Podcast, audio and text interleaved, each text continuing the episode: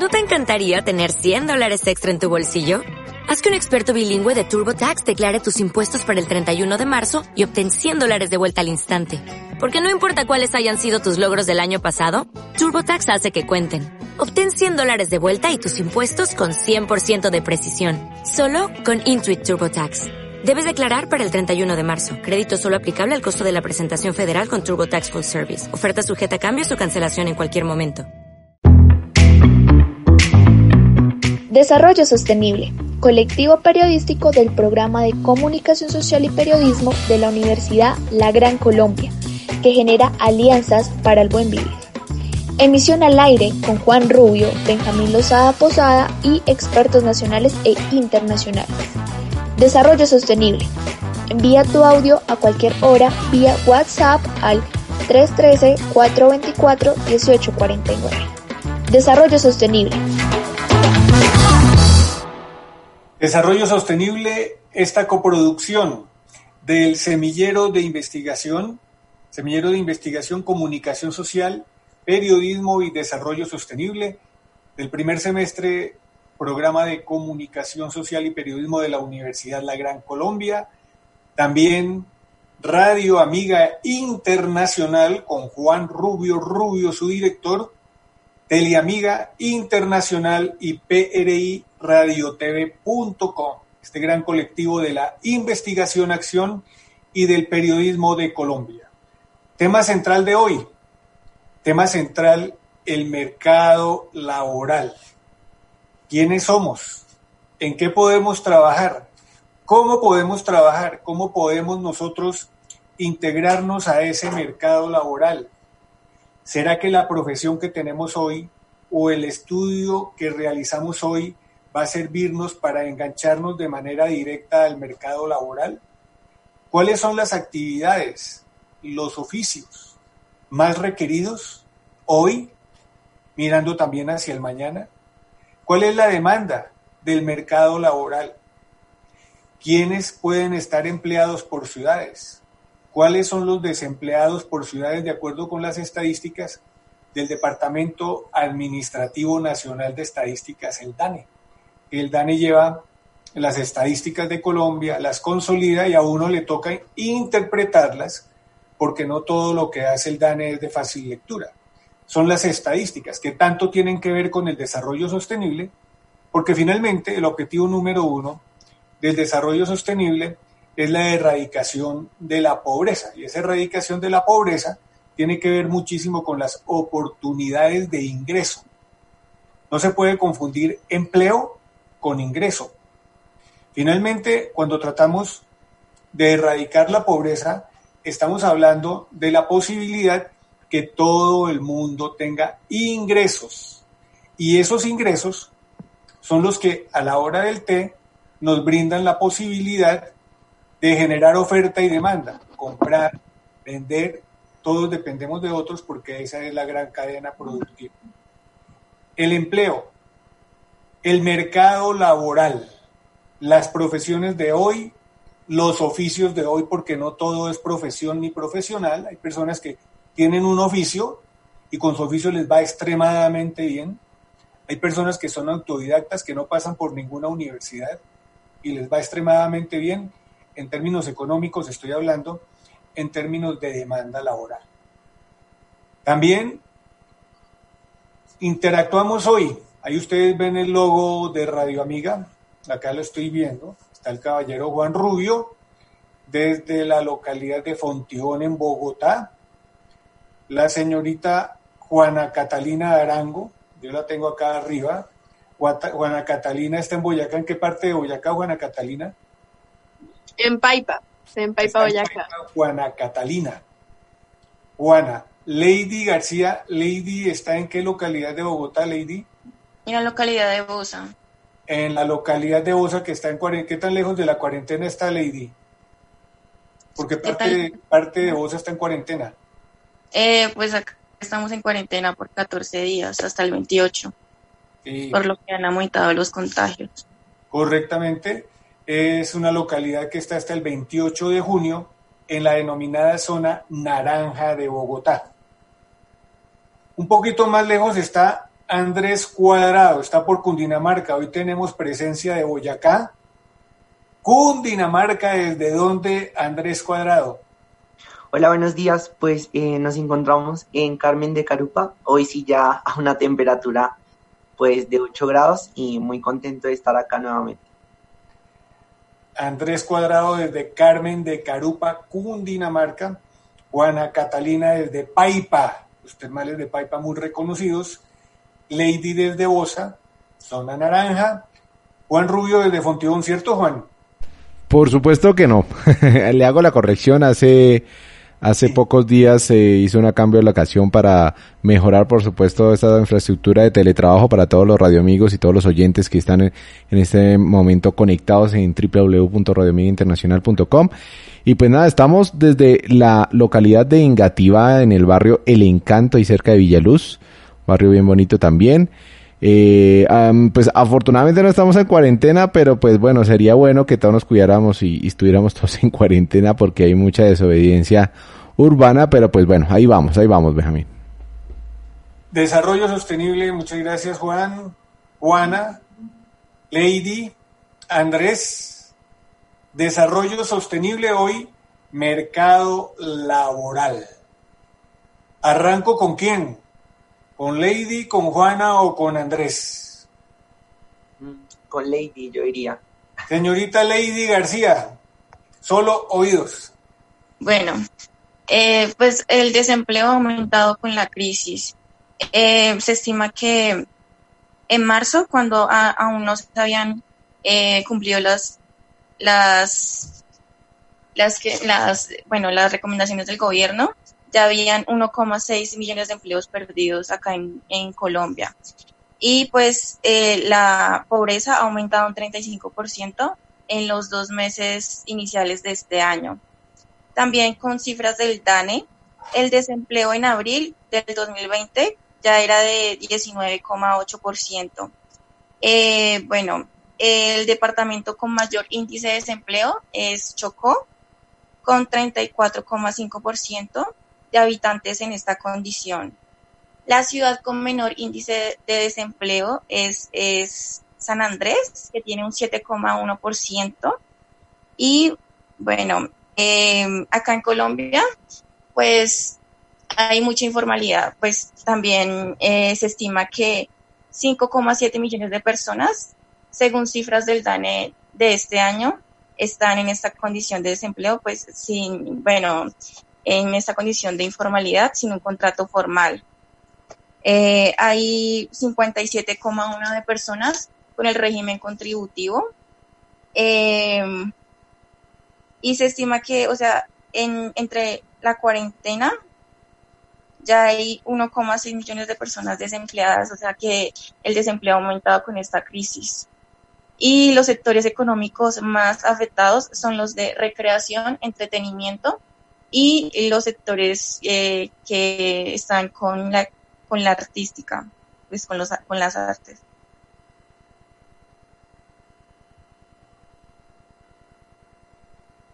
Juana, Andrés.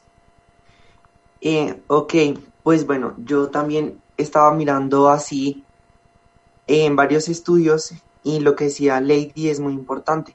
Se ha notado un gran o sea, gran cambio porque esta situación de la pandemia también ha afectado a los empleos, por ejemplo, eh, en los centros comerciales, lugares de espacios públicos donde, por ejemplo, cafeterías han tenido que disminuir el número de integrantes para así evitar los riesgos que se pueden em, presentar en parte de la población.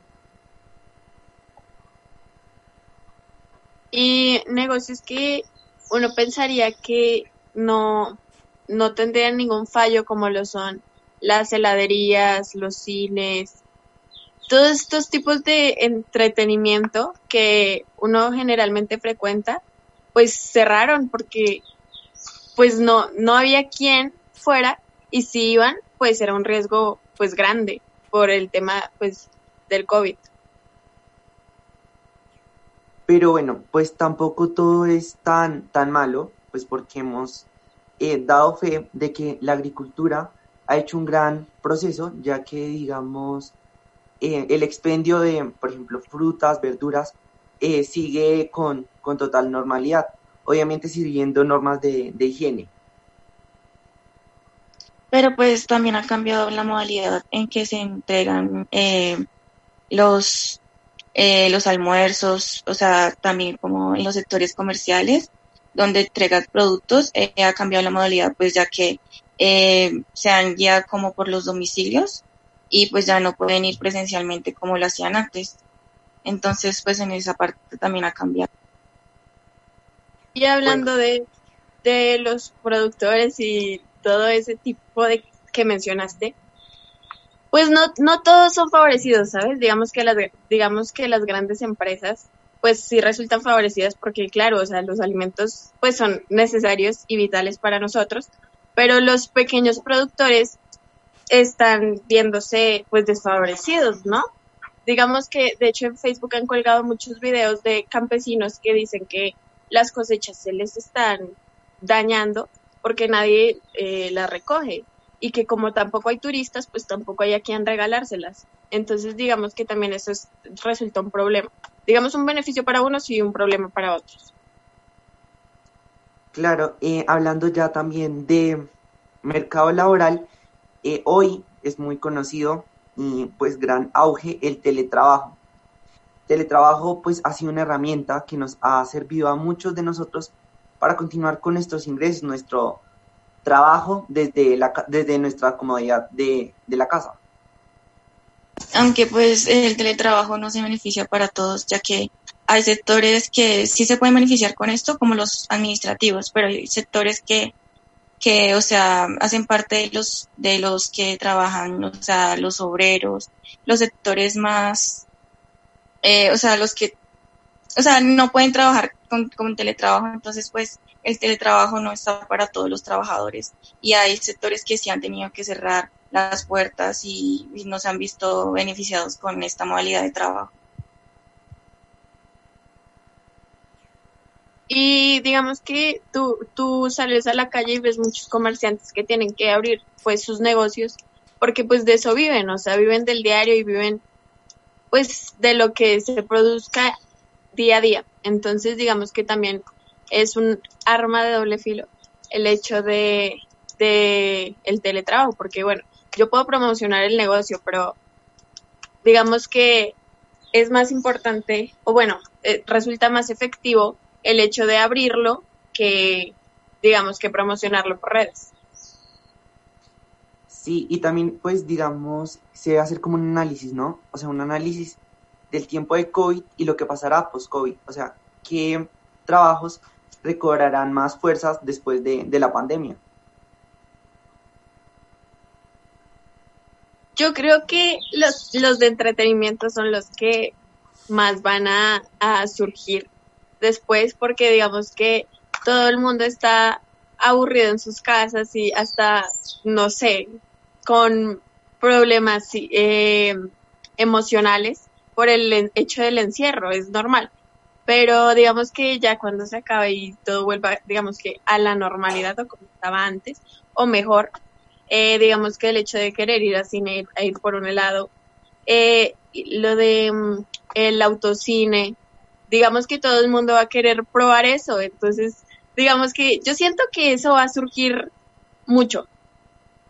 No, bueno, ahí tengo, ahí tengo una, una intervención adicional y me llama la atención lo, lo que toca Juana al respecto del, del entretenimiento, que es, se puede decir casi eh, un nicho de negocio el más afectado, ¿no? Se puede decir que es el más afectado de todos los que ha pasado eh, como ha generado esas palabras eh, actuales de reinvención, pues se han intentado reinventar cosas y han surgido otros problemas, por ahí una cuestión de psycho y demás en presentaciones digitales, bueno, otros temas adicionales, pero eh, yo considero que no, no sea el que más ingrese y pues sea el boom porque es el que más le va a tomar retomar todas las labores, no sé qué opinan los chicos al respecto, pues eh, ya con nuevos parámetros de, de bioseguridad, pues no va a ser lo mismo Eh, ir a un concierto, no me imagino eh, a un concierto por ahí de un rock al parque y todos de una a un metro de distancia con tapabocas, la verdad no me imagino ese escenario.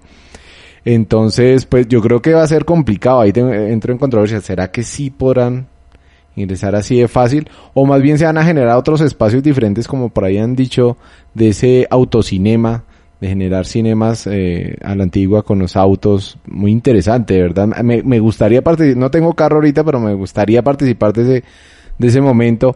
O de pronto otros espacios así aislados, ¿qué, qué opinan al respecto? ¿Será que sí podrá reactivarse así como dice Juana o, o va a haber algún contrapié? Pues bueno, yo pienso que todo es como un proceso. Lo que, lo que estábamos hablando hace referencia como a un control de masas sí es importante, digamos, ahora más que todo en este tiempo de pandemia, tener como ciertos cuidados, pero pues también eh, todo avanza y pues han eh, inventado unos nuevos protocolos que benefician lo que decían, lo de autocine está fantástico y pues yo sé que a medida del tiempo van a ir surgiendo otras actividades que podemos hacer y evitar pues el contagio de este virus. Pues yo creería que este sector del entretenimiento es el que se va a tardar más como en recuperarse, ya que pues como lo decía Juan Rubio, es el sector que como los conciertos que todos tienen que estar pegados, que hay mucha mucha gente en un solo lugar, entonces yo creería que es como el sector que se va a tardar más en recuperar. Yo creo que, bueno, puede que se tarde un poco, pero digamos que el hecho de que nosotros queramos volver a ir a esos lugares va a hacer pues que obviamente vuelva a surgir, porque pues al fin y al cabo nosotros em, vivimos eh, y extrañamos ciertos momentos y a ciertas personas y cosas que uno hacía con esas personas. El simple hecho de lo que te decía, de ir a cine o de ir a un concierto, que claro que se va a tardar, pero pues que en el momento en que, digamos, que se vuelva a, generar toda, toda, esa multitud en un solo sitio, eh, pues va a ser como lo máximo. Yo creo que se acabarían las boletas rápido, porque ya como todo el mundo extraña ir a esos sitios, entonces ya eso, eso estaría como colapsado.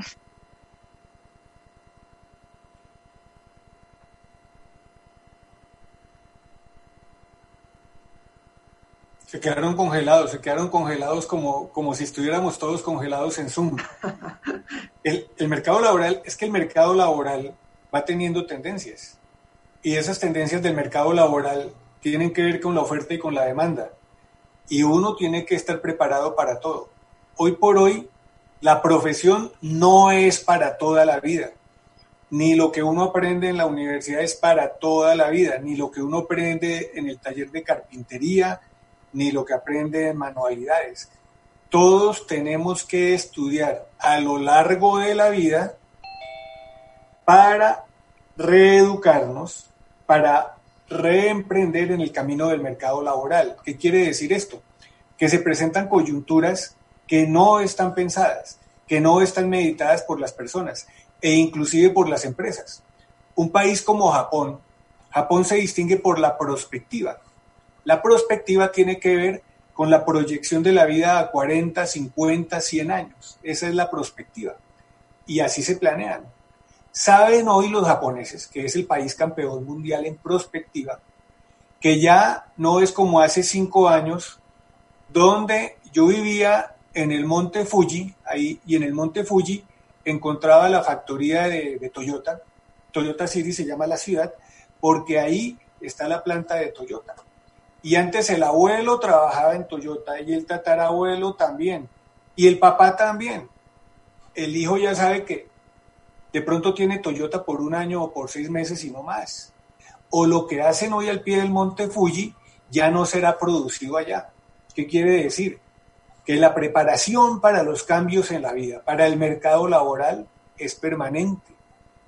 Ese es el desarrollo sostenible. A todos nos toca hay una palabra que no me gusta utilizar, pero que estos días se utiliza hasta el descaro, tenemos que reinventarnos. Sí, se utiliza hasta el descaro porque ya sabemos que tenemos que pensar distinto, actuar distinto, asumir nuestro papel en la sociedad y en la vida para no quedarnos cortos. Luego, el mercado laboral tiene esa tendencia. Una gran tendencia del mercado laboral es el cambio permanente de la demanda. Nos van a decir se necesitan ingenieros, claro que se necesitan ingenieros, pero también ya lo sabemos, ¿no? ¿Qué pasa en el caso del comunicador social? Cobra vigencia para todo el mercado laboral el comunicador estratégico. Comunicador estratégico es aquel que pone en orden las ideas de todo el mundo. Es que todo el mundo habla, eh, habla el carpintero, el ebanista, pero también el PhD en economía y simultáneamente habla la secretaria, pero al pie de la secretaria también habla eh, el señor de servicios varios. ¿Quién pone, ¿Quién pone las ideas en orden? El comunicador estratégico. Tiene que traducir y poner en práctica todo aquello que el colectivo está pensando. También el comunicador en gerencia de crisis. Gerencia de crisis es lo que estamos viviendo. Unos quieren salir de la casa, otros no quieren salir de la casa, unos quieren ir a trabajar y quieren el trabajo presencial, otros dicen que sea totalmente virtual. ¿Qué hace el director de empresa? Cumplirle al presidente de turno que le dice que es en la casa, evítese el contagio, o alternar se ha hablado de la educación con alternatividad. Alternatividad es que unos trabajan, otros se quedan en casa, incluyendo estudiantes, no solamente profesores y administrativos. ¿Cómo adecuar todo eso en el contexto? Ese es el papel del gerente de crisis, que generalmente es un comunicador. Entonces, pongamos otros oficios. Yo le diría a Lady cuál oficio le gusta. O a Juana, ¿Qué les gustaría si no estuviéramos acá en el contexto de la comunicación social? Y tomemos como ejemplo ese oficio, esa actividad, para saber cómo el rediseño en el mercado laboral va teniendo cada día mayor valor. Pues, pues es que yo iba a estudiar eh, licenciatura en, pedagogía infantil, pero mi primera opción era comunicación social. Eh, pues eh, yo tenía como segunda opción estudiar licenciatura en pedagogía infantil en educación infantil, que ya es como más como para los niños de primero, o sea, que abarca eh, jardín y primero y todo, todo lo que tiene que ver con primaria. Pregúntale. Pero, pero sí, porque a mí me gustan los niños, pero, pero pues mi primera opción era esta. ¿Siguen teniendo vigencia? ¿Cómo ves hoy al, al educador, al dedicado a la pedagogía infantil? ¿Qué tanta vigencia tiene en una coyuntura como esta? Eh, pues sí, pues eh, para los profesores eh, les, ha, les ha resultado pues fácil. Para los que tienen un contrato formal, los que tienen un contrato fijo, sí les ha resultado fácil porque pues es como las universidades que, que entregan los trabajos por correo o que entregan los trabajos, eh, pues en los colegios que entregan los trabajos por correo y hacen clases virtuales y todo.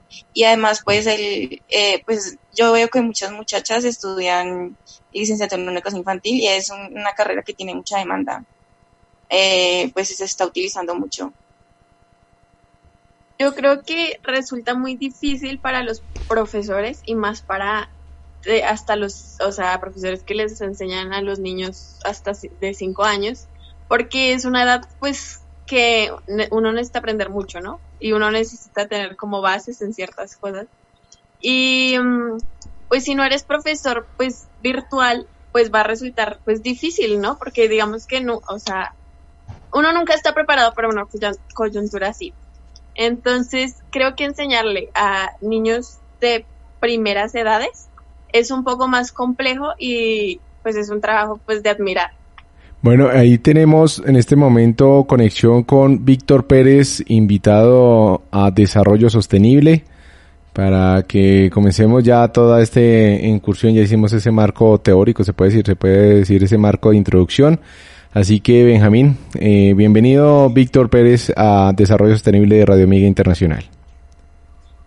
Buenos días a todos, a los radioyentes. Gracias por la invitación y espero que podamos aportar algo a ese debate y a esa construcción de conocimiento que implica tantas cosas para el futuro de un país como el nuestro. Víctor eh, es un hombre muy reconocido en el medio del mercado laboral colombiano. Es economista, ha sido decano de facultades de economía en estas latitudes. También es un hombre experto en innovación, en competitividad.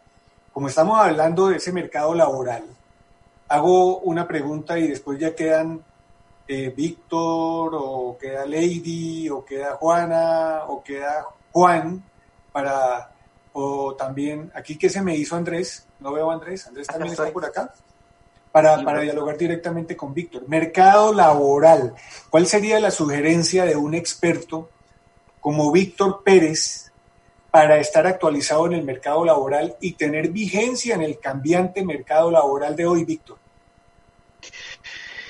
Bueno, la primera, cuando se habla de mercado laboral, es ubicarnos en qué significa el concepto mercado. Vamos a comenzar a jugar con eso.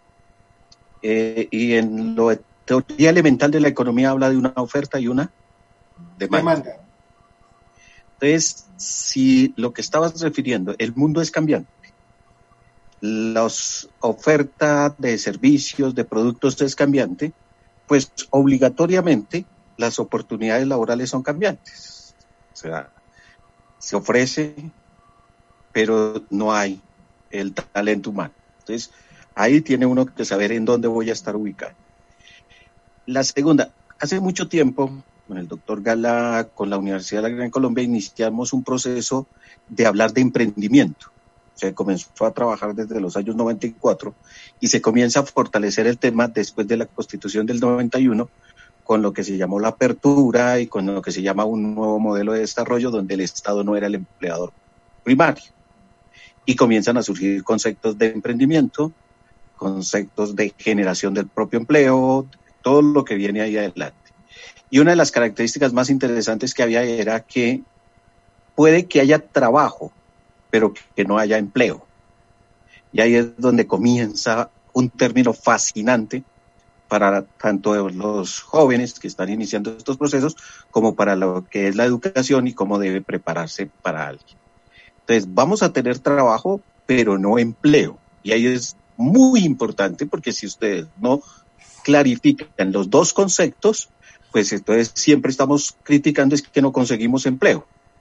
Pero hay capacidades, hay unas competencias personales, hay una cantidad de identificaciones con el ser humano que pueden generar trabajo. Ahí nace el tema de emprendimiento que se ha ido evolucionando tanto Posteriormente nace la creación y fortalecimiento de empresas vistas ya desde el concepto del emprendimiento en su avance y hoy en día estamos ya fortaleciéndolo en lo que es la innovación, la diferenciación y llegando a empresas de alto impacto. Eso que ha venido ocurriendo, que hace que muchos de los jóvenes terminen haciendo sus propias empresas. Y el futuro una de las cosas que es muy clara y que se tiene que visibilizar es que las relaciones laborales van a ser distintas. O sea, que las oportunidades de empleo se van a reducir cada día más, cada día más. ¿Qué es porque la tecnología llega o porque hoy en día, como se habla, los trabajadores de cuello de silicio desplazan la mano de obra? Entonces la pregunta es, ¿qué significa hoy en día estar preparándose para llegar al mercado laboral. Cuando trabajo con educación siempre, y oyendo a la estudiante que hablaba de educación infantil, siempre les digo una cosa que es muy elemental. Si un niño hoy en día tiene tres o cuatro años y comienza en un colegio y lo preparamos para hoy, ese niño fracasa. Porque ese niño gastará aproximadamente 20 años en el recorrido del lo que llamamos la Academia Tradicional para adquirir conocimientos y ejercerá más o menos en 20 años. Entonces, si tú estás en el 2020, imagínate cuántas labores desaparecen en el 2040. ¿Cuántas cosas van a ser diferentes? Entonces, lo que primero hay que llamar la atención es que tratemos por todos los medios de no educar para hoy, sino educar para el futuro porque van a ejercer. La segunda cosa que se ha descubierto, y en eso el doctor Marco Tulio y la Universidad de la Gran Colombia la tienen clara para empezar a visibilizarse diferente. Es que ya los campos de educación tradicional, donde la memorización era la que se hacía fuerte, comienza a exigir una forma diferente de acción. Por lo tanto, lo que va a ser fuerte es la adaptabilidad tecnológica primero, o sea, apropiar tecnología, apropiar todas aquellas herramientas y metodologías que van surgiendo para poder hacer algo que es fundamental, que es la toma de decisiones. En ese sentido, nosotros la primera cosa que tenemos que hacer en este mundo es prepararnos para saber que el mundo de esa tradición que vivíamos, como yo, donde los padres le decían a los hijos, estudia y consigue un buen trabajo para pensionarte, la evolución ya no da eso. ya no es así, porque cambió. Entonces, al cambiar obligatoriamente, ¿qué es lo que se les invita? A prepararse a la adaptabilidad, que lo llamen como lo quieran llamar, pero es prepararse. Hoy en día, nosotros estamos hablando de transformación digital, de big data, de herramientas digitales para los jóvenes que logren apropiarlos, porque los campos teóricos van a permanecer, pero los cambios cambiantes de la tecnología son demasiado drásticos. Si ustedes quieren, hoy en día les doy un consejo. Prepárense soportados en el lenguaje de la tecnología, de la innovación, de la transformación de labores. Y háganse en un taller que es elemental y muy agradable. ¿Cuántas labores han desaparecido? Y la gente las rechaza en el inicio, pero después se adapta. Una de las cosas más difíciles para muchos de los países fue la apropiación de la tecnología. La apropiación de la tecnología fue complejo porque era una lucha. Por eso lo que la Gran Colombia defiende, y en eso soy partidario, es que hay que apropiar la tecnología sin desaparecer el calor humano o el sentido humano de la tecnología. Si solamente apropiamos la tecnología en el sentido financiero, destruimos. Pero si lo apropiamos, como es lo que hay que apropiar, que la ciencia, la tecnología y la innovación, al servicio humano, todos los que nos preparamos laboralmente, nos preparamos para dar respuestas a las necesidades humanas. Y si se preparan para dar respuestas a las necesidades humanas, ténganlo por seguro que siempre van a tener oportunidades de trabajo. No es, me estoy metiendo con oportunidades de empleo, de trabajo. ¿Qué quiere decir eso? que usted produce y genera servicios que le sirven a otros. Entonces, por eso hoy en día se defiende que tenemos que dar una formación de autoaprendizaje muy fuerte y es demostrable. Cuando un profesional sale recién graduado, pareciera que se convierte en profesional de un día para otro. Y lo curioso es que si le ponen una tarea laboral en dos, tres días la prepara y si le ponen una tarea académica reniega. Pero cuando llegamos al mundo laboral no nos piden permiso ni nada. Tengo una, cuando dictaba las clases, decir la teoría del resorte. En la academia tenemos la teoría del resorte. Salimos al mercado a que nos ponen una tarea y es medio complicada y no, automáticamente se nos viene a la cabeza la disculpa, no me explicar No me explicar y regresamos al salón de clase a decir, es que no me explicó. Pero cuando terminas y llegas a profesional, el jefe o la empresa donde estás, te pone una tarea y atrévase al otro día o a los dos días a decir, no me explicaron. En ese momento ya no es, no me explicaron, porque no hay opciones. Y ahí es donde nosotros sobre aprendemos todo. Entonces, ese tipo de cosas son las que hay que entender del mercado laboral. Otra cosa que es fundamental rescatarla en el mercado laboral. En economía, uno aprende, cuando estudia economía de inicio, el tema de algo que se llamaba la fuerza de trabajo. Y entre más fuerte fuera, mucho más interesante. Hoy en día hablamos es del conocimiento para el trabajo.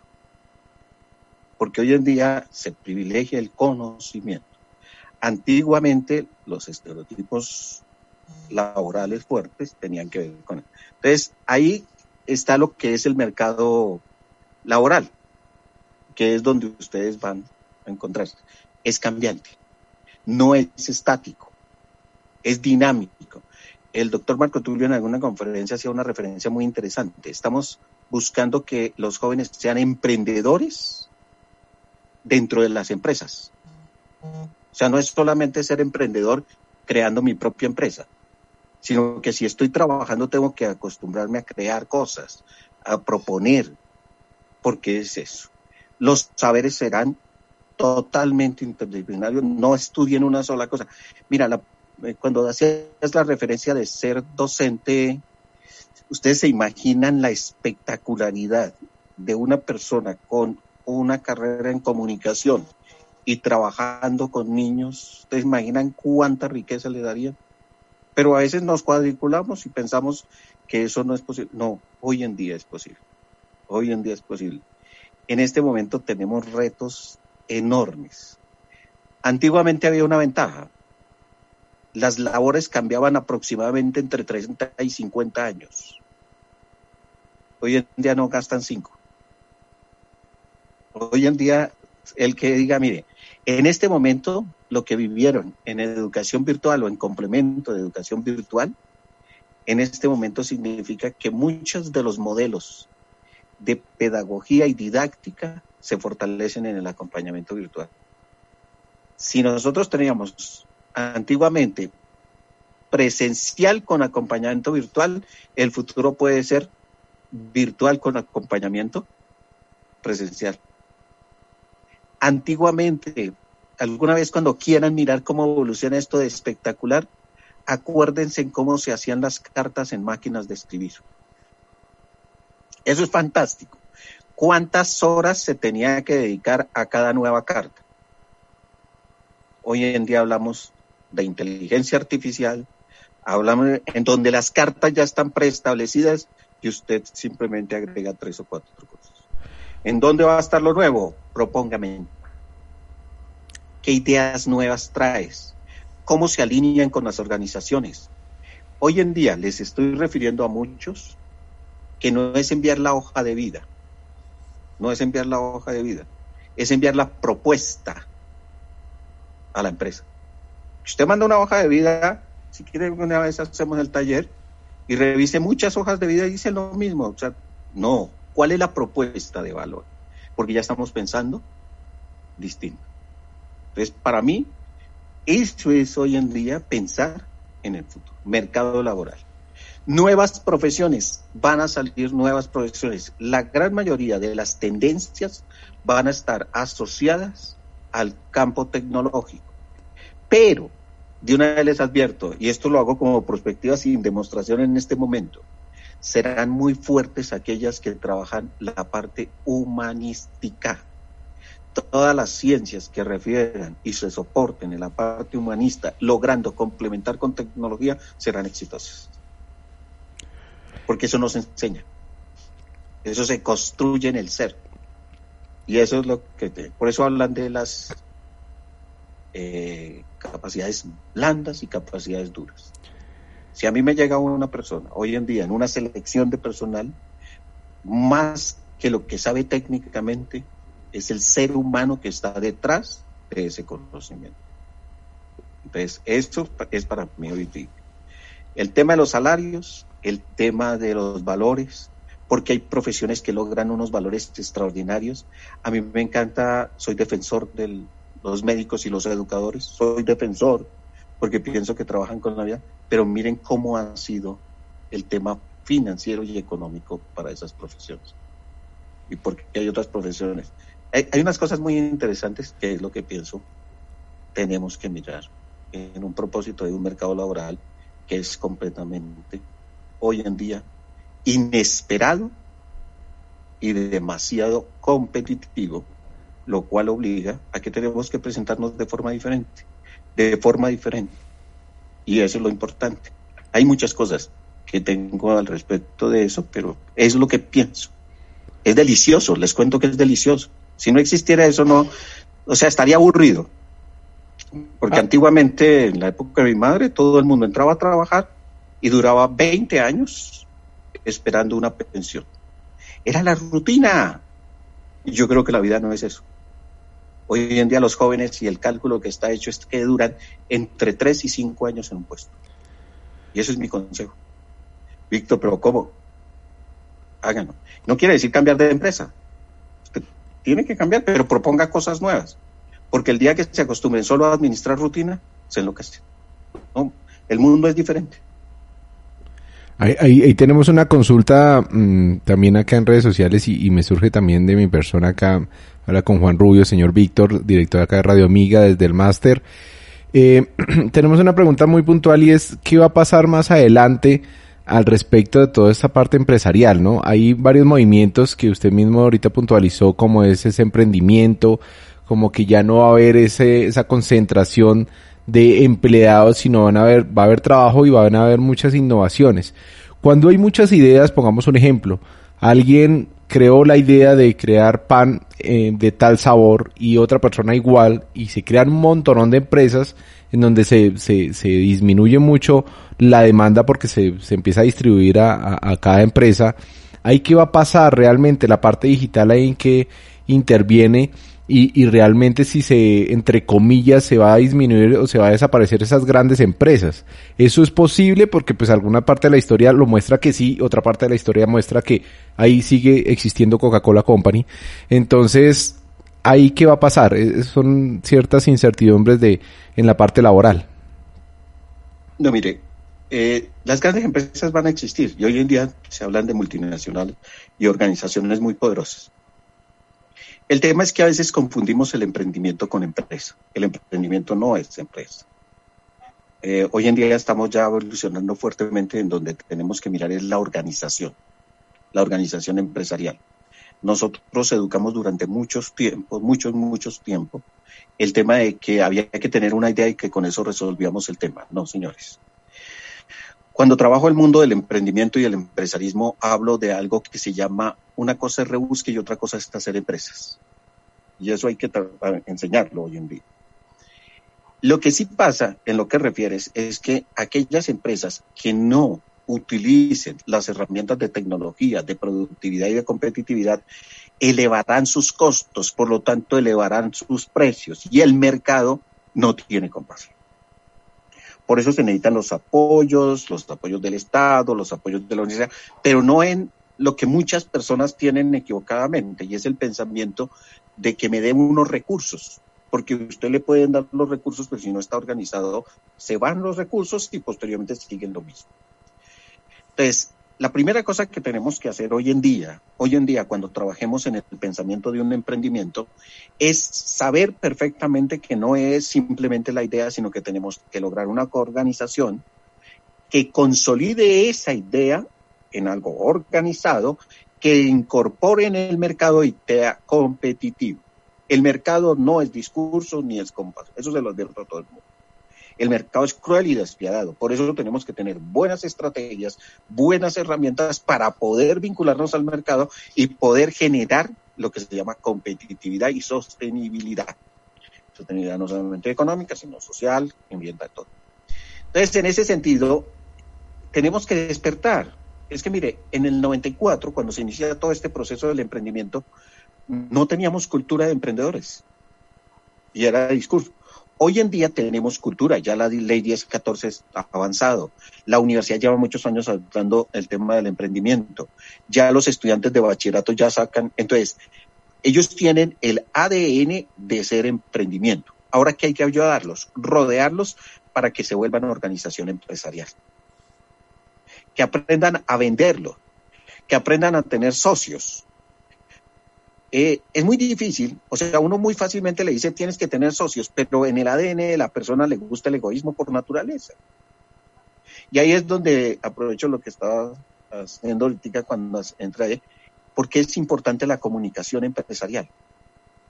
Es que mira, la comunicación tiene que jugar fuertemente en un tema que es la sensibilización para la transformación de un país, que es difícil, complejo, no difícil, es complejo.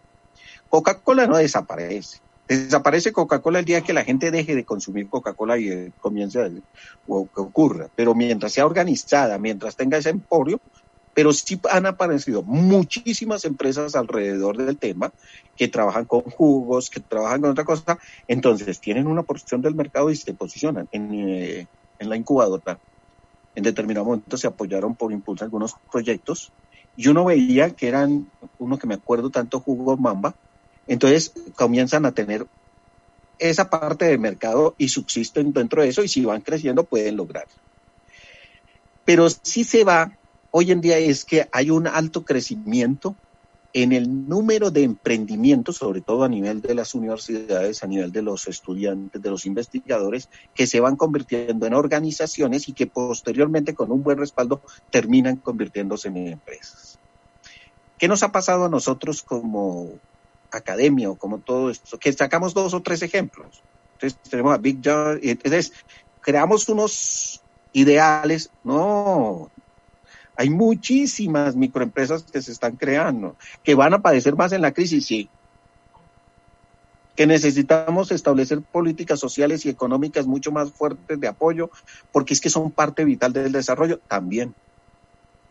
Que lo que nosotros estamos haciendo en la universidad, fortalecerlo para crear el espíritu empresarial, eso también. Pero llegaré a decir, si a mí alguien me dice hoy en día, Víctor, ¿qué prefieres?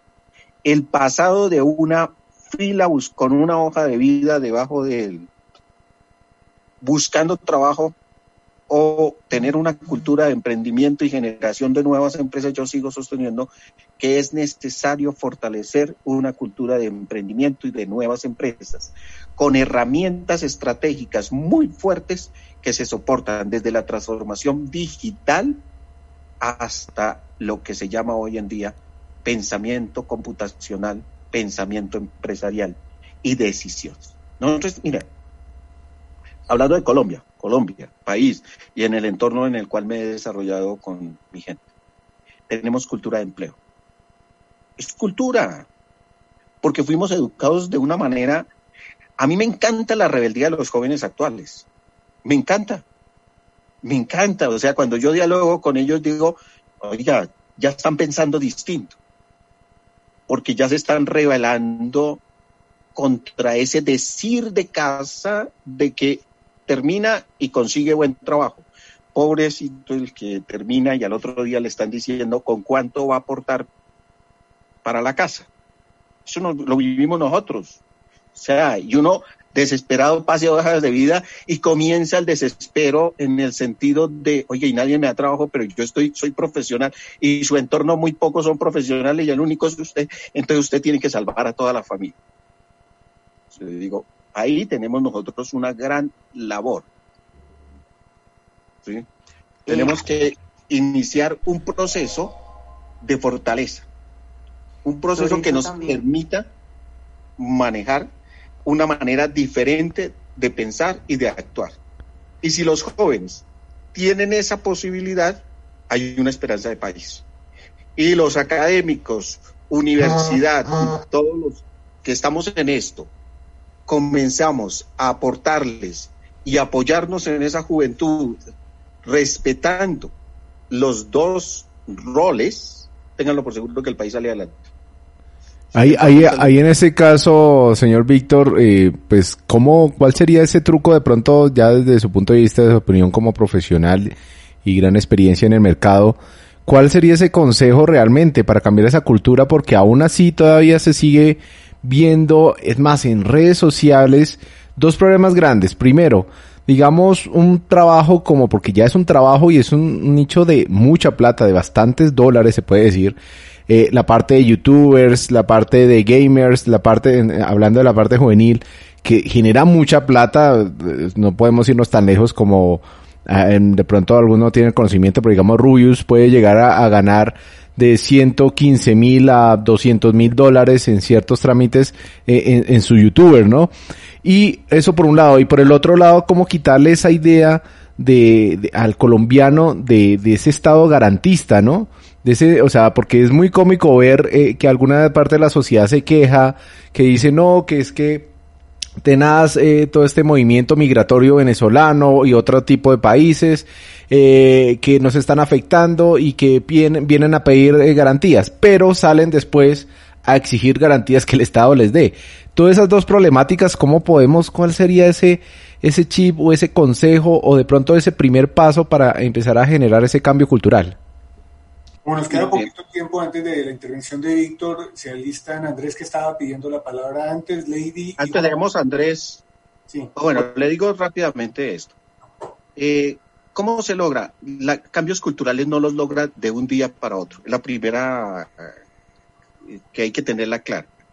La segunda es que hay un modelo, en la universidad tenemos un modelo que es muy interesante, que se habla de sensibilización, de formación y de acompañamiento. De acompañamiento. Eh, para que el país viva algo diferente, el Estado tiene que entender que hay brechas sociales bien definidas y que hay una población que requiere de mucho apoyo para avanzar. Es que nosotros no podemos pedirle, y esto sería injusto, con una audiencia decirle a todas las personas que va a ser empresario mañana cuando no tiene posibilidades de subsistencia inicial. O sea, en esto seamos muy claros. Pero no podemos tampoco permitirle a esa persona, porque es injusto con ella, que su mentalidad quede concentrada en la dependencia del Estado. Eso es lo primero que tenemos que buscar. La educación para mí es fundamental. Mire, cualquier oportunidad que se abra en el país para la educación es valiosa en todos los estudios, cuando defendía la teoría de que deberíamos tener una economía al servicio del ser humano y no el ser humano al servicio de la economía, defendía que la educación es la forma de movilidad económica y social garantizada en cualquier sociedad. La educación, educación clara, definida con oportunidad. Entonces tú no vas a cambiar de la noche a la mañana, pero tampoco podemos en ese discurso estancarnos y debilitar aquellas personas que quisieran salir adelante. Mire, yo una de las cosas, yo apoyo un colegio hace como 18 años y el PEI del colegio dije, desde preescolar nos formamos como empresarios. Puede que no haya hecho mucho, pero sí tenemos que comenzar desde los niños a que piensen distinto. Y yo estoy seguro y trabajé todo el tiempo en la Facultad de Economía con los estudiantes de Economía y Administración y son esponjas y luchadores de vida que con una buena orientación logran perfectamente avanzar. Esto no es sencillo, esto no es de discurso, se requiere acciones, pero no podemos caer en el otro discurso porque quedamos en algo que últimamente estoy diciendo, quedamos de víctimas y no de responsables hay que ayudar. Y si nosotros, Dios nos dio la oportunidad de estar en una posición y ya están ustedes, es que cuántas personas tienen como ustedes hoy en día la oportunidad de estar en un canal, de estar en radio. Eso ya significa ser ejemplo para muchos. Entonces, eso, eso es una forma de aportar para el cambio. O sea, la historia de uno que estudió con esfuerzo nocturno, lo que sea, y que hoy en día es historia que sirve, pero eso no es magia. Cuando trabajo en emprendimiento les digo, esto no es magia. Si fuera magia es fácil. Y he visto muchos proyectos, y algún día les muestro las estadísticas, que les dan recursos por fondo de emprender por cualquiera y desaparecen, porque se piensa que el recurso es el que resuelve. Entonces, no le quito la responsabilidad está bien y soy exigente en eso pero no me quedo en ese discurso porque si sigo en ese discurso y en eso valoro la universidad, la universidad desde empresas comunitarias, creación de empresas, siempre ha tenido un discurso de que tenemos que lograr. Y los profesionales y todo. Hay que eh, meterse en ese cuento de esa manera y lo verá que podemos ayudar bastante. El Estado tiene que, tenemos que hacer más gestión. Hagamos gestión. Ayudemos a las familias humildes. Pero es que para mí, nosotros como país, a mí me encanta cuando empecé a estudiar economía una cosa que me fascinaba y peleaba con mis profesores, que es un país rico porque tiene dos mares. Eh, en el discurso y lo verán. Somos ricos porque tenemos esto y esto y tenemos unos índices de pobreza como los que tenemos. O sea, la pregunta es, si tenemos los recursos, ¿qué estamos haciendo? Entonces el talento humano es fundamental en eso. Y eso sería lo que yo diría, mire, este tipo de charlas que se están haciendo acá. Usted no cambia a todo el mundo, pero con una sola persona que se atreva a pensar distinto, usted comienza a crecer cultura. Y no me digan que la cultura, que la cultura, les digo, revisen qué era hace 20 años, la cultura de las personas. Revisen cómo pensaban hace 20 años y revisen hoy, no me digan que no hemos evolucionado. Miren, por ejemplo, las estadísticas de educación en las mujeres. Extraordinario. Entonces, no podemos estancarnos. Y a los jóvenes, una de las cosas que les pido con cariño, no nos quedemos en el discurso de víctimas, convertámonos en el discurso de ser responsables frente al futuro individual, al futuro de su entorno local, al futuro de país y lo verá cómo se van a crecer. Y, realmente lo están haciendo. Ya no es lo mismo. Y si no, miremoslo hacia atrás y lo verá. Hoy en día ya hay harto. Para concluir, una pregunta de Andrés Cuadrado, otra pregunta de Juan Arango, van a ser simultáneas y otra pregunta de Lady García para que despida el programa Víctor. Andrés, Juana, Lady, cada uno con su pregunta. Ok, muchas gracias. Eh, Listo, eh, nosotros en Desarrollo Sostenible abrimos una encuesta. Entonces, eh, la pregunta más repetitiva fue, soy joven y mi pregunta es, ¿cómo emprender en el mercado actual? Tips para empezar a ser mi propio jefe.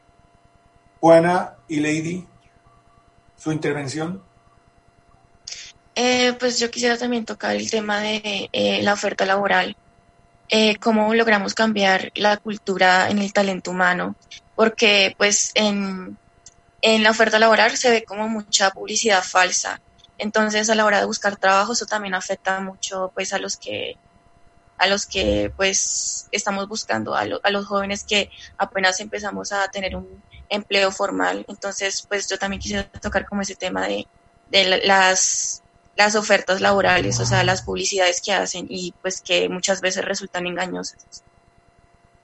Bueno, la primera pregunta. Falta, falta Juana, falta Juana. Yo quisiera saber, eh, bueno, nosotros ya como emprendedores, pero generando empresa como tal, eh, pues es una microempresa. Entonces, hablábamos de que se necesitan pues eh, ayudas también pues del Estado. ¿Cómo se hace si esas ayudas no llegan a nuestras manos, eh, ¿cómo podemos pues buscar otra opción? Bueno, las tres preguntas. O sea, la primera que tiene que ver con emprendimiento, ¿cómo empezar? Eh, ya empezaste. Con la pregunta ya empezaste. O sea, ya en este momento usted está pensando, oiga, tengo que pensar en emprendimiento. Entonces ya empezó. Cuando me llegan normalmente los emprendedores y en la Universidad de la Gran Colombia ahorita va a haber un programa muy fuerte y muy interesante en el tema yo les digo, no se asusten, empiecen. Es que cuando usted se inscribe en un programa de emprendimiento ya empezó. Aquí creemos que es que porque usted dice que es emprendedor ya le tiene que demostrar el plan de negocios. No, señores, eso no es cierto. Hay que empezar.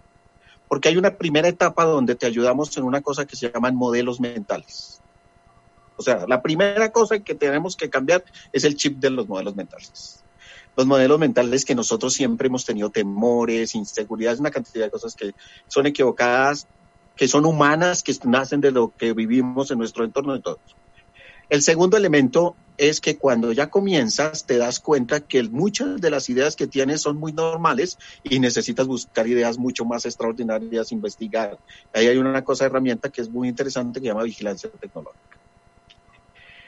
Nunca estén solos, busquen apoyo, en Gran Colombia busquen apoyo. O sea, en este momento el doctor Marco Tulio tiene una idea muy familiar, o sea, de hacer universidad grande y hay una unidad que está en el pensamiento, innovación, hay una unidad de incubar. O sea, busquen apoyo, aprendan a pedir ayuda honesta y transparentemente. El error de uno es creerse que tiene todas las... No, y si buscas, te ayuda. Es eso. Pero yo no te puedo decir de una, oiga, es que usted ya tiene esta empresa. Eso no ocurre. Pero si usted empieza, nunca deja de ser emprendedor. Esa es la única cosa que le advierto. Cuando usted se mete y uno les entrega herramientas, metodologías, apoyos, usted comienza a darse cuenta que es viable. Una vez fui a Estados Unidos y cuando regresé lo primero que me preguntaron, ¿y qué vio? Y les contesté una frase que todo el mundo se burlaba, pero era garantía. Ni extraterrestres ni con dos cabezas, igualitos nosotros. ¿Qué les estaba diciendo? Maestros, o sea, no, ustedes me ven a mí, hermano, ustedes tienen una ventaja gigantesca en el tiempo, toda la juventud que tienen y todo lo que tienen por delante. Entonces, vamos a hacerlo, te lo garantizo. Eso es lo primero que hay que hacer. Hay que ser disciplinado y buscar, no ser electrocardiograma. Comienzan con una emoción, crean la idea, suben y medio se asustan y bajan a buscar otra idea porque no, por eso el emprendimiento lo más importante se llama perseverancia, terquedad, terquedad positiva. Y de ahí para adelante está todas las herramientas técnicas de investigación de mercados y todo, pero como es corta la respuesta, te doy esto para abrirla. Si quiere alguna vez hacemos un programa y le doy todo el paso a paso, no como recetario, sino como una forma de poderlo hacer. En serio, sí. Muchísimas, muchísimas gracias y en fondo emprender encontramos ayudas y eso, pero ya les puedo explicar. Y a la persona que el Estado, si el Estado no me da, mire, yo les recomiendo siempre a los emprendedores y cuando me llegan proyectos de conciencias y esto, y es que a veces por la totuma, yo lo llamo la totuma, de esperar que me llegue la plata, dejo de hacer la capacidad que tengo. Entonces no hago hasta que me llegue la plata y nunca me llega, pues no hago nada. Entonces ahí tenemos que cambiar el chip y tenemos que fortalecer en el campo del conocimiento. Hoy en día hablamos de empresas de base tecnológica que son aquellas que se fortalecen en el conocimiento de aquel que inicia el proceso de emprendimiento. Entonces, si tú sabes, ah, normalmente les recomiendo, no hagan un restaurante si no saben cocinar, porque comenzamos con ilusiones y vamos a tener unas dependencias tremendas. Entonces, ¿en qué eres fuerte? Por ejemplo, usted ya está en comunicación o estoy en esto, entonces yo soy fuerte en esto, comienzo a perfeccionarlo y comienzo a generar qué se requiere. Me hablan de los youtubers y todo. ¿Ustedes creen que ellos empezaron porque sí? ¿Y por qué ha crecido? Porque generó recursos. Hoy en día todos queremos tener un canal, pero no queremos que el canal por querer el canal, porque generó recursos. Eso llama oferta ahí, demanda. ¿Sí? Pero la trayectoria para llegar allá no es cualquier conto. Eso es una cosa que es divertido. Uno ve el resultado, pero no ha visto la trayectoria que es. Y en cuanto a lo que tú me preguntas de las hojas de vida, sí yo les recomiendo tengan mucho cuidado, demasiado cuidado. Y la primera cosa que tienes que hacer siempre en la vida, y esto es equivocado mi respuesta sin argumento porque no tengo el tiempo, es nunca dejes que te digan en dónde trabajar, busca dónde quieres trabajar. Víctor, pero es que eso es muy difícil. Sí, pero es lo que la va a hacer feliz. Entonces, ahí uno tiene que hacer una herramienta que se llama vigilancia tecnológica o recurrir apoyos para encontrar aquellas ofertas que sí corresponden a lo que me interesa a mí. En cuanto a la publicidad falsa o, o alternativa, yo te doy un consejo. Apóyate en aquellas personas que saben leer lo que no está escrito. Algún día, si tenemos, les ayudo a una cosa que me encanta enseñar, y es que tenemos que aprender a leer lo que no está escrito, a escuchar lo que no nos están diciendo y a ver lo que no nos están mostrando. Entonces, si uno aprende en esas hojas de vida, y usted mira, una sola recomendación que les doy fundamental. A mí cuando me dicen que nosotros tenemos una cultura de excluir, de que de excluyentes, o sea, que son es que nos excluyen. Yo les digo, muchas de las cosas que ocurren por cultura no es que nos excluyan, es que nos excluimos. Entonces me dicen, ¿cómo así? Le digo, sí, mire, sale una oferta y usted lo primero que piensa, uy, no, pero ¿qué le van a recibir a unos y ahora hasta ahora estoy en primer? Entonces ni siquiera manda la postulación. Entonces, maestro, no es que te excluyeron, es que te excluiste. En esto hay unos talleres muy interesantes porque tienen que ver con tres. Una, cómo se construye una hoja de vida. Saber construir una hoja de vida es saber construir una oferta laboral. O sea, usted ofrece algo. Y eso es fundamental hoy en día, a saber, todo el mundo utiliza, eh, suena diferente. Les digo, mire, eso es saber vender lo que usted ofrece laboralmente. Porque el empresario, si usted es empresario, usted no contrata al que no necesita, usted necesita. Por eso hay muchas exigencias. Ahora, hay apoyos empresariales en los cuales te capacitan y todo. Pero a mí me encanta que hay muchas ofertas laborales que le dicen a uno interesado en aprender. El empresario mentalmente ya dio poder porque usted tiene debilidad en el compromiso. Entonces, es una cosa. Entonces, eso te puedo, te pueden ayudar a saber cuáles son serias y no. Nunca te dejes ilusionar, siempre piensa en realidad. Muchas porque gracias. La publicidad engañosa es engañosa porque aquel que la toma se ilusiona y trabaja sobre emociones y eso es peligroso. Entonces, habría que mirarlo y hay que formas. En la universidad, si miras, eh, de la universidad, en la universidad hay un grupo de apoyo que tiene que ver con lo que es laboral. Habría es que mirar cómo se procede para que te ayuden en algunos aspectos. La universidad tiene muchas cosas. La Gran Colombia es grande. Que pasa es que a veces nosotros no miramos, sino el puntico. Tenemos que ir allá a encontrar. Y en emprendimiento, en cualquier oportunidad, aprovechenlo, aprovechenlo. Está Fondo Emprender, está Impulsa, está Conciencias, ahorita Mintic tiene muchas ofertas, o sea, son ofertas, son concursos. Y les cuento una cosa, hay que saber formular bien el proyecto, la idea. ¿Por qué? Porque hay muchos recursos que se pierden porque nosotros creemos que el otro está obligado a entregarnos los recursos si no nos preparamos bien. Entonces hay que aprender eso, pero hay herramientas y técnicas que hoy en día facilitan hacerlo. Entonces ahí es mi respuesta. Entonces hago una consulta. Eh, para, para Víctor, para Juana, para Lady, para Andrés, el próximo programa que tenemos es sobre, ¿es el vegano o cuál sigue? Para invitar a Víctor de una vez. ¿Cuál es el próximo tema que creo que es el del emprendimiento o no? Eh, Profe, es el de el de los cuadernos de ah, ¿El elefante? los popos. la huella del elefante se llama el, programa. sí. exacto. Es, es un tema muy curioso. Eh, valga, valga, son emprendimientos porque eso lo encontró Juana. Cuente la historia del popó de elefante, a ver qué tal le parece a Víctor para participar en el mismo. Y después de ese, ¿cuál sigue? Hagamos una, un adelanto. ¿Cuál sigue después de ese? También tenemos temas como aldeas veganas, que son productos alimenticios sin ningún tipo de preservantes o fungicidas que alteren su normalidad orgánica. Entonces, como desarrollo sostenible se realiza los jueves. Muy buenos temas. la mañana en directo y luego uno lo consulta para, para podcast. No sé si le gustan esos dos temas. El uno lo está liderando Juana Arango. Juana está en Paipa. El otro lo está liderando Andrés Cuadrado Andrés, el de las aldeas veganas, está participando desde Cundinamarca y Lady García fue la del emprendimiento de hoy sobre el tema del mercado laboral. Entonces, para Víctor... Cuando ustedes necesiten y le ayudo, el enfoque que le doy siempre es eh, el emprendimiento, o sea, ¿qué es lo que ocurre? La frase de crisis es oportunidad es cierta. Lo que pasa es que a veces nos quedamos en la crisis. Hay una frase de emprendimiento fantástica, ya para finalizar, que dice, mientras unos lloran, los otros están haciendo los pañuelos. ¿Usted dónde está? Muy bien. Acá es una... Eh, sensacional. Para Víctor Pérez, muchísimas gracias. Aportes para la vida, fundamentalmente los que ha hecho Víctor. Estoy sintetizando siempre al final de Desarrollo Sostenible. Nos estamos extendiendo hoy más de la cuenta. Una gran síntesis él dice tecnología, innovación y transformación para estar a tono con el mercado laboral. Pone siempre de presente Víctor Pérez ese aspecto. No desaparecer el sentido humano en la tecnología, sí, sensacional la tecnología. ¿Y en dónde está el humanismo? Entonces ve grandes posibilidades para la cultura humanística.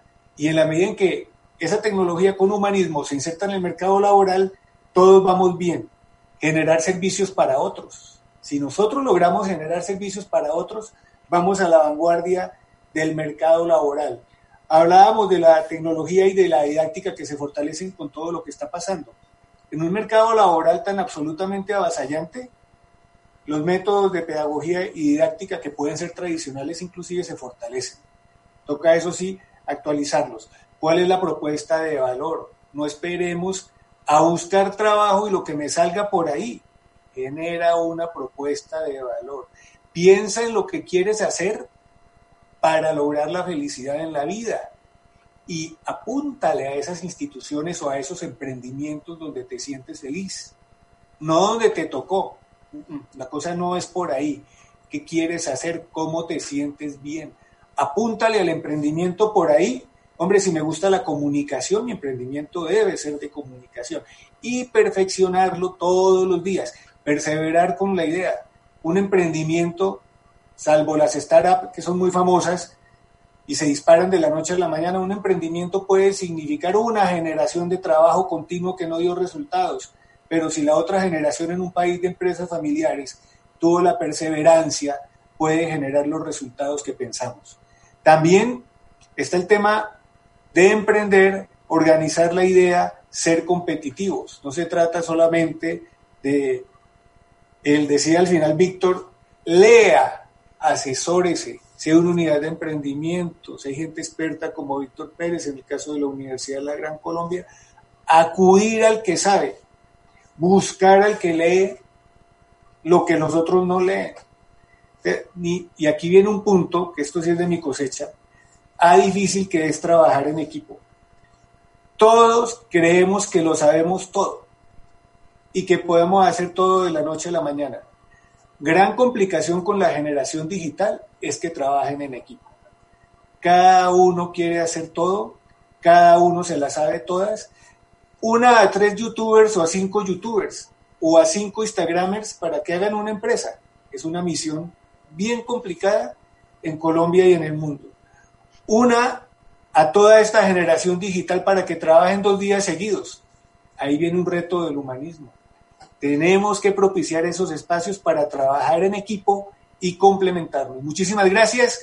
Concluimos esta emisión de desarrollo sostenible en torno al mercado laboral. Mercado laboral que cada día genera más retos todos los días. Retomo la frase, con tecnología, innovación y transformación. Muchísimas gracias. Nos vemos nuevamente. A ustedes. Desarrollo Sostenible, colectivo periodístico del programa de Comunicación Social y Periodismo de la Universidad La Gran Colombia, que genera alianzas para el buen vivir. Emisión al aire con Juan Rubio, Benjamín Lozada Posada y expertos nacionales e internacionales. Desarrollo Sostenible, Envía tu audio a cualquier hora vía WhatsApp al 313-424-1849. Desarrollo Sostenible